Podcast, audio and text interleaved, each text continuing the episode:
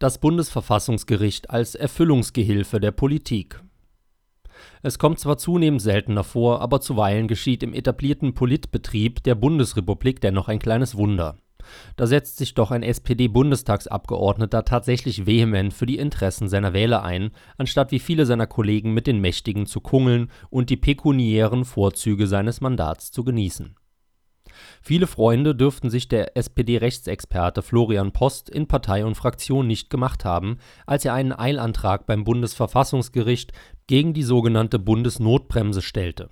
Der Freiburger Rechtsexperte Professor Dietrich Mooswig hatte den Antrag bereits am 22. April in Posts Auftrag eingereicht Daraufhin passierte das, was in Karlsruhe regelmäßig geschieht, wenn Klagen oder Anträge eingereicht werden, die der Bundesregierung unangenehm werden könnten, nämlich entweder nichts, wie in diesem Fall, oder eine Ablehnung aus fadenscheinigen Gründen. Aktiv wird man in Karlsruhe nur, wenn der Zeitgeist zu bedienen ist und man sich des Wohlwollens des politmedialen Komplexes versichert sein kann dann setzt man sich sogar an die Spitze entsprechender Kampagnen und beschließt zum Beispiel bar jeglicher Sachkunde, dass die Bundesrepublik das Weltklima zu retten habe.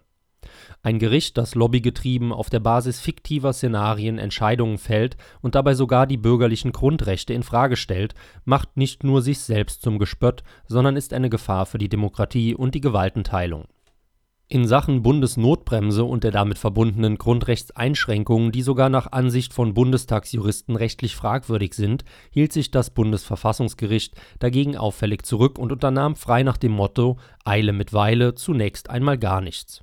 So mancher Antragsteller hätte sich daraufhin zurückgelehnt und gesagt, ich habe es ja wenigstens versucht, zum Arbeiten kann ich das höchste bundesdeutsche Gericht ja nicht zwingen nicht so Florian Post, der seinen Wählerauftrag offenbar so ernst nimmt, dass er gegenüber der Presse Klartext sprach. Zitat es ist empörend, wie die Bundesverfassungsrichter den Eilantrag verzögern, während die Bundesregierung die juristisch höchst umstrittene Bundesnotbremse sogar noch verlängern will.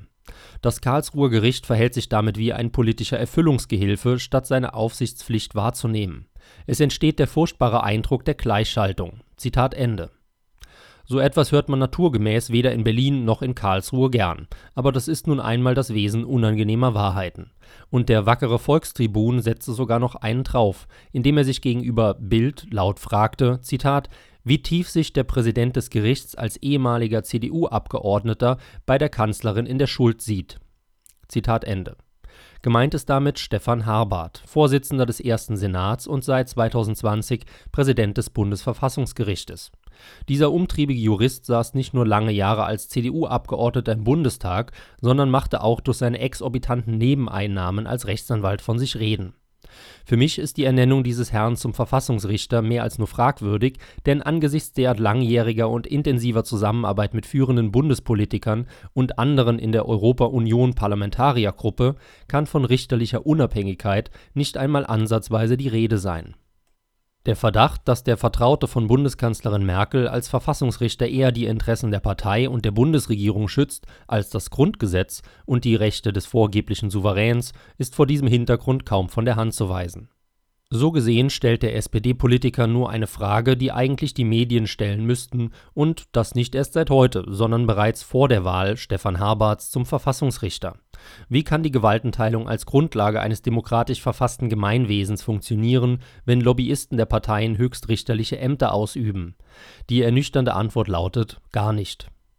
Auch der Verfassungsexperte Professor Moosweg findet diesbezüglich klare Worte. Zitat, statt unserem Antrag zügig stattzugeben und rechtsstaatliche Verhältnisse in der Corona-Bekämpfung wiederherzustellen, tut das Bundesverfassungsgericht gar nichts.